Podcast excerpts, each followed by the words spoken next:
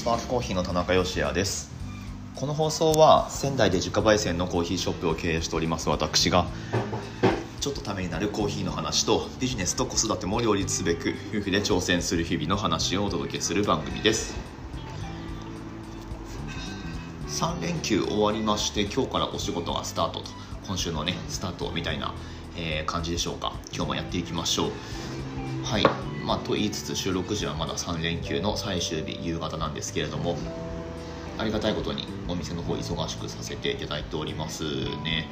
はい。まあ全国的にまん延防止うんちゃらかんちゃらが解かれるのかな？今日から解かれたって感じなんですかね。うん。まあでもそれ以前からやっぱもう普通にしようぜっていう流れってもう大きくあるんだと思います。あの非常に健全なことだと思いますので。はい。ね。あの経済回していただければいいのかなと思っております。さてさてまあそんな祝日だったわけなんですが祝日だと、まあ、うちのお店にはある問題がありましてはい。お店ね夫婦で経営してるんですが娘が去年の6月に生まれてなので、まあ、その子育て系の話題なんかも、まあ、ちょっとずつこう織り込みながらねあの毎日配信をしてるわけなんですが保育園に入れてるんです普段は。なんだけどもちろん祝日ってお休みなのでさあ娘を見ながらどうお店をやろうかと。そういう、えー問題に直面するわけですね、うん。まあ、お互い実家が近くにあるとかそういうわけでもないので預けられる人がいないとなった時にまああのー世話しながらやるっていう方法しか今のところはないんですけれどもなので昨日は特に午前午後で交代して午前は私が一緒にいてっていう感じにしたんですけれども、うん、ちょっとねお店の荷物を出しがてら外散歩していやーなんかね楽しいですね。娘と一緒に散歩をするっていうのは。はい。でえっとですねまあ仙台のメインの通りで青葉通りってあるんですがあのね青葉通りというからにはこれからもうちょっとしてから新緑の時期だと欅並木に、えー、と欅の葉っぱがこう生い茂っていい感じになるんですけれどもでもあれか青葉通りの奥の方まで行くとちょっと茂りすぎてなんかねスカッと晴れた日じゃないとちょっと暗くてなんかあんまりいい感じにならなかったりもするんだけど、はい。まあ、その青葉通りをずっと行くとですね最近できたお店でエコーズっていうカフェなのかな？あれカフェバーとか夜もやってると思うんですが、うん、食事も、えー食べられるおしゃれスポットでおなじみの去年くらいにできたんですかね、はい、エコーズという、えーお店がありまして行ってみたかったんですよずっと、うん、なんだけどなんかねやっぱそういうお店って大体水曜定休なんですよね。まあそれうちが水曜定休にしてるってことは、まあ、みんなも同じこと考えるわけで、うん、お店っていうのは土日は絶対やる、えーっていうのがまずあってじゃあ平日のうちどこを定休日にするかっていうと、まあ、やっぱ真ん中、えー客数が落ちやすい水曜日に、えーじゃあ定休日にしちゃおうっていうふうになるわけですね。まあこれは仕方のないことだと思います。なので水曜定休かぶりで行けないお店ってまあいくつかあるんですけれども。はい。なので、まあ、つまり祝日はやってるわけですよ。なのでお散歩がてら、えそこまで足を伸ばして行ってきました。ねあのーなんだろうな。まあ若い人たちがやっていてでお客さんの層も若くってなんかねあのエネルギーがありますよね。そういうお店っていうのは非常にいいことだと思います、はい。まあ、超絶おしゃれスポットで、えー、とちょっとなんかあのね恐縮しちゃう感じだったんですけれども、うんエスエスプレッソだけ飲みたいんだけど、うん、大丈夫かなみたいな感じなんですがでもちゃんとメニュー表にエスプレッソっていうのがオンリストされてあってなんかそれで安心した感じがありますね、うん、そうそうあのお散歩がてらエスプレッソ飲みたかったんですよ昨日は特に、まあ、ドリップコーヒーをテイクアウトするしたいっていう時もありますけれどもなんだろうな、まあ、娘連れてるしこう飲み物を持ち歩くっていうよりはもうさっとコーヒーを飲んであと、まあ、次のところへ行くみたいな、うん、そういう使い方をした方がいいかなと思ってはい、まあ、エスプレッソ飲みたいっていうのもありましたしね。なのでエコーズさんでエスプレッソをオーダーしました。美味しかったですね、うん、あのおしゃれスポットで飲むエスプレッソ。はいあの非常にいい体験でございました。ちょっとしたクッキーなんかと一緒にね、えー、サクッとカフェ利用をさせてもらったんですけれども、はい、あの非常に、えー、気持ちのいいお店でございました。皆さんぜひ仙台にいらっしゃる際はですね、まあ、仙台の方が多く聞いてるとも思いますけど青葉通りの一番奥にあるエコーズさんですねおすすめスポットでございます。はい。まあまあそんなえっ、ー、と今なんだっけ？5分。5分半経ったのか。そっか。まあそんなね昨日えー、祝日。まあでもお店営業しながらだったのでその後すぐ戻って午後はねお店に立ってましたけれども。はい。まあそんな感じで、えー、どうにかこうにか頑張ってお店をね自分たちのお店をやってるわけです。はい。まあ、そんなエコーズさんでエスプレッソ飲んだよっていうところで思い出したというか、まあ、着想を得て今日お話ししようと思うんですけれども。カップの話してみようと思います。はい。昨日エコーズさんで飲んだ時エスプレッソのカップが非常にクラシカルなデミタスカップでした、うん、ぽってり分厚いカップで。で、まあ、もちろんサイズはエスプレッソ。シングルショットが入るのにちょうどいい大きさだったんですけれどもそれ作ってるのがノバポイントっていうメーカーだったみたいです、うん、ああなんかノバポイント懐かしいというか渋いとこ行ったなと思ってまあでもそれすごくすごくいいなと思いましてはい。あなんかもう本題に入りそうですけど今日そのカップの話してみようと思います。エスプレッソのカップの話にフォーカスするかな？ちょっと分かんないですけどはい。あの流れに任せていってみようと思いますのでぜひ最後までお付き合いください。本日は3月22日火曜日の放送です。はいということで続きやっていきましょう。そうエスプレッソカップのお話ってことになるのかな？うん。まあコーヒー飲む時のカップのお話ですよね。はい。まあ、とりわけじゃあエスプレッソのカップで求められるのがどんなのかっていうと、まあ、伝統的にはさっき言ったようなエコーズさんとかでも使ってたようなデミタスカップと呼ばれる小さいサイズのカップを使うことが多いです、うん、でそれがやっぱり望ましいとされているし僕自身もなんかねエスプレッソを飲むにあたってどういうカップがいいかって特にあの競技会とかに出場してるといろいろこう考えるんですけれども回り回ってこのクラシックなデミタスカップがすごくいいなと、まあ、今では思っています。はいまあ、大会の場合はねそのカップ容量の規定とかもあるので、まあ、それに合う形を探っていくと、まあ、必然的にそうなるっていうのもあるんですが、うん、でデミタスカップどういうものかもちょっと詳しく言うと、まあ、あのさっきのノバポイントのカップなんかもそうですけれどもまず厚さがあるんですよね。分厚い感じ、うん。まあ、これ液体が冷めないようにっていう、えー、本来的な意味合いがあるんだと思いますけどもう一つ特にエスプレッソを飲むにあたってはもう一つメリットがあってその分厚い飲み口が唇に当たることによってえっとねなんか繊細な印象というよりもむしろ厚みのあるボディ感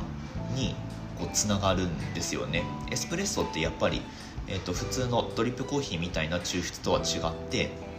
しっかりした質感、まあ、油分みたいなものが感じられるのが望ましいとされてるんですけれどもなので、まあ、その、えー、味わいをしっかり感じさせるためにも飲み口の熱いカップっていうのがこれ結構必須条件なんじゃないかなと僕は思っています。はい、逆になんかそのまあ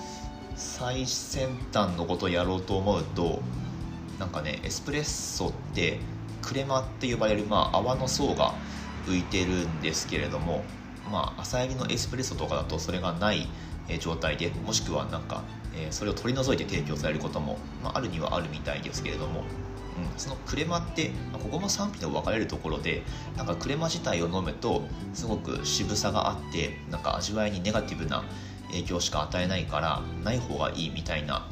考え方ってあって僕も一瞬そっちになりかけたんですけどまあでもやっぱりエスプレッソで一番大事なのっていろいろ要素ありますけどその質感の部分かなと思っていてでその質感を味わうために重要な要素としてクレマってあるんですよ、うん、なんかクリーミーな泡が乗っかってるととろっとしたものがこの中に入ってるんだなっていう意識になりません？まあ、僕はなると思うんですよね。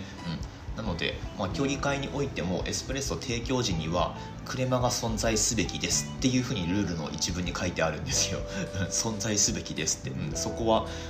僕もあそうだなって賛同するところなんですけれども、はい、なんかいきなり話がマニアックになってますね、うん。まあ、何かっていうとそのクレマがクレマの泡があえてこう壊れるような形状のエスプレッソカップっていうのもまあ存在するよっていうお話なんですよ。飲み口がすごく広がっていて外側にこう、えー、なんかひねってあるみたいなそういうカップも中にはあるしで飲み口もちょっと薄めになっていてクレマの下に隠れているその液体の部分が一番最初に口の中に入ってくるみたいな設計になってるエスプレッソカップもあるんですけれどもはい。まあうまく使えば特に競技会とかにおいてはそのカップの、えー、紅葉とかもプレゼンに交えて提供すれば、まあ、それはポジティブな、えー、体験になるとは思うんですが、まあ、一般的にエスプレッソ飲む場合になんかそういうちょっと変わったカップで飲むよりはやっぱりこうクラシックな あのポテッと分厚くって、うんまあ、その径も狭い小さいカップで飲んだ方が、まあ、やっぱり味わい分かりやすいし質感もしっかり感じるのでいいんじゃないかなと。ま結局なんだろう back to basic みたいな、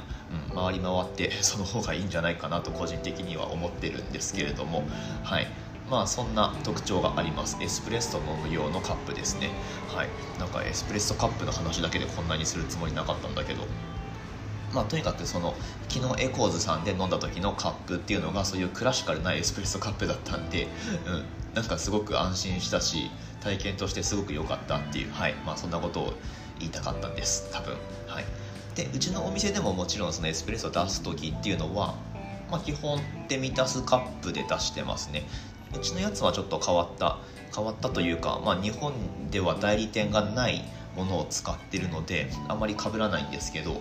ニュージーランドのねあのメーカーのカップを使ってますけれども。はい。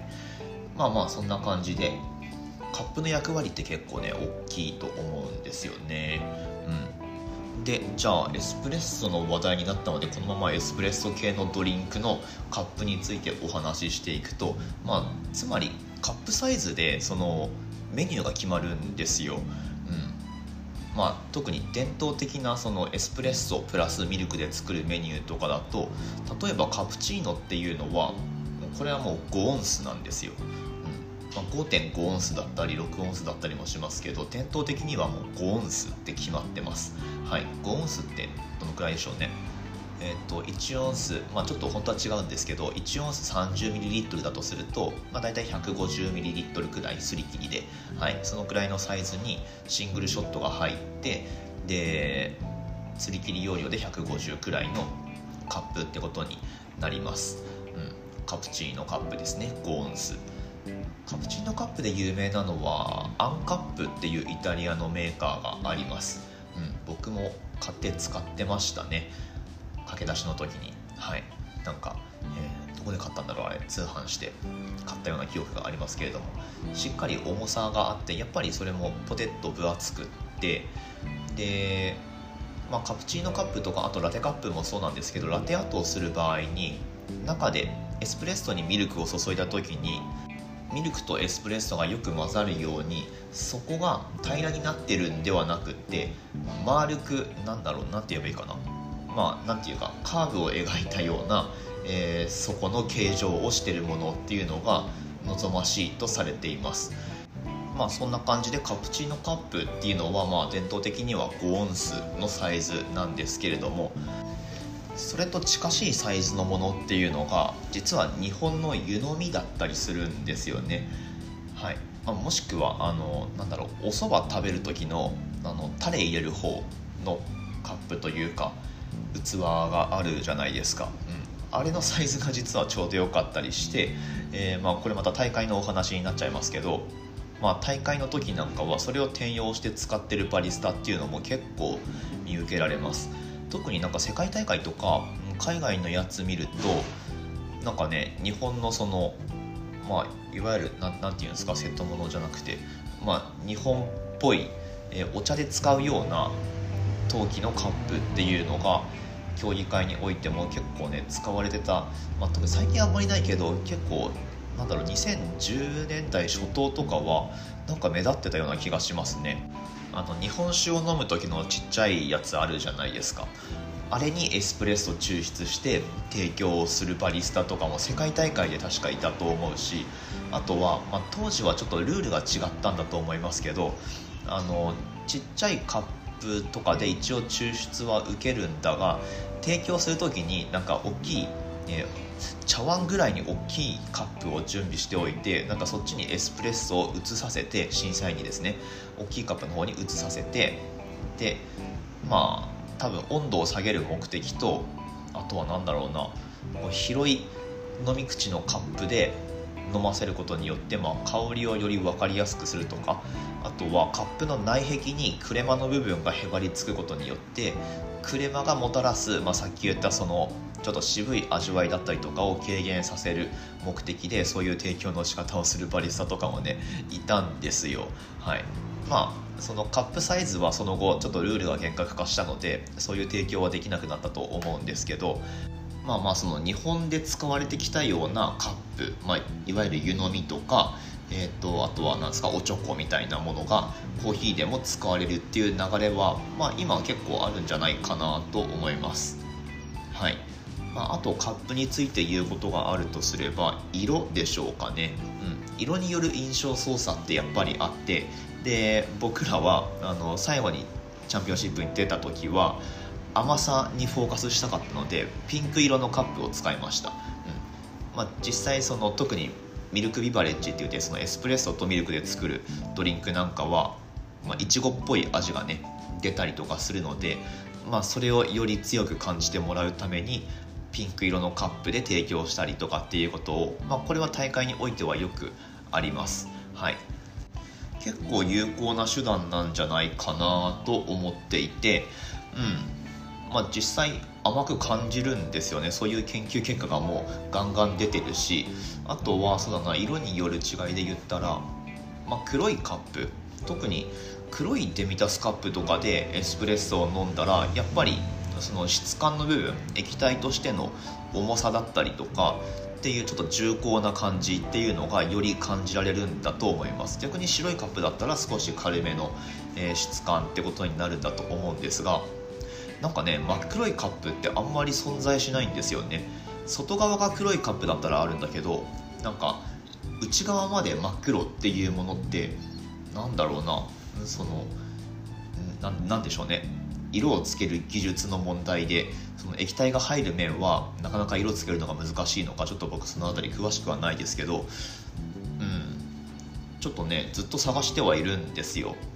液体が入る部分まで真っ黒いデミタスカップっていうのがもしあれば、えー、教えていただきたいんですが僕が今まで見た中だとあのスターバックスリザーブのエスプレッソカップというかまあえっ、ー、とエスプレッソでもコーヒーでもいいんですけどスターバックスリザーブで出しているオリジナルのカップっていうのがまああれは真っ黒というかちょっと焦げ茶色なのかな、うん。まあ、色の濃い内側の部分まで色がついたカップになっててあれがいいなと思ってるんですけどまあでもスターバックスリザーブのロゴが入ってしまってるのでそれ僕ら大会とかで使うのはちょっとなっていうふうに思っていて同じ形でロゴなしのがあればいいのになとまあ常々思ったりもしています。はいちょっと場面が変わりましたけれどもまあそんなわけで昨日ですねエスプレッソデミタスカップで飲みましたよっていうところからカップについてのお話っていうのをちょっと思いつくままにしてみました。いかがだったでしょうか？まああのチャンピオンシップの競技者目線っていうところからも、まあ、特にカップの色とかねその辺りはそのフレーバーの宣言って言って、まあ、あのこのコーヒーこういう味がしますっていうものと密接にリンクする部分だったりもするので結構そのカップ選びってまあ難しいといえば難しいんですけれどもただ昨日僕が飲んだような非常にクラシカルなデミタスカップに入ったエスプレッソって、まあ、やっぱね安心感あるんですよね。うん。なんか伝統的なものってやっぱりそうなるに至った背景っていうのがしっかりあってで、まあ、それが変わらないんであればそれが支持され続けてきた理由っていうのもやっぱりあるので、うん、結局のところ、まあ、基本はなんか伝統に乗っかって問題ないんであれば伝統的なものを採用するっていうのが、まあ、いいのかなと思いますし、うん。まあ、コーヒーカップでね、まあ、取っ手のあるなしとか最近は取っ手のないカップとか、まあ、湯飲みとかでコーヒーをドリップコーヒーをですね提供するっていう場合も結構あるんだと思いますけど、まあ、それ選ぶんであれば、まあ、どうしてそれをするのかとか、まあ、しっかり理由付けがあるんであればそれはそれだしいろいろ考えた上ででもやっぱりこう伝統的なカップの形を選ぶっていうのも、まあ、また一つだと思いますこの辺りはお店それぞれの考えというか、うんまあ、そういったものが現れる部分ではあるので、まあ、それぞれのなんだろう違いを楽しんでほしいなと思うんですけれども、まあ、とにかく昨日飲んだエスプレッソっていうのがなんかすごく伝統的なあのノバポイントのカップで出てきてああんかすごい安心するなっていう風に感じたので今日こんなお話をしてみました。はい、今日も最後までお聴きくださいましてありがとうございました。まあ、感想とか質問とかコメントでいただけますと嬉しく思います。もしくは Twitter の、えー、方で何かメンションしていただいて僕のアカウントをメンションした上で番組の感想とかですね、つぶやいていただけるといいのかなと思っております。どしどし質問なんかもお寄せください。はい、スパークコーヒーのオンラインストアは楽天市場に出店しております。ただいまお買い物マラソン開催中だったと思いますので、まあなんかやっぱリアル店舗で買い物をするっていう方向にまたやっぱねシフトしてるんだと思うしそれ普通だと思うんですがスパークコーヒーのオンラインストアですね。まだまだ全然キャパありますんで、ぜひオーダーを入れておいてください。はい。新しいコーヒー豆で加わってもらうのコーヒー、あの、すごくいいと思います。ぜひチェックしてみてください。シングルオリジンカテゴリーの中に入ってあります。ということで、明日の放送でまたお会いしましょう。美味しいコーヒーで一日が輝く。Good Coffee Sparks Your Day。スパークコーヒーの田中でした。うん、やっぱ美味しいコーヒー飲むと良かったな。なんか、今日は気分がいいです、すごく。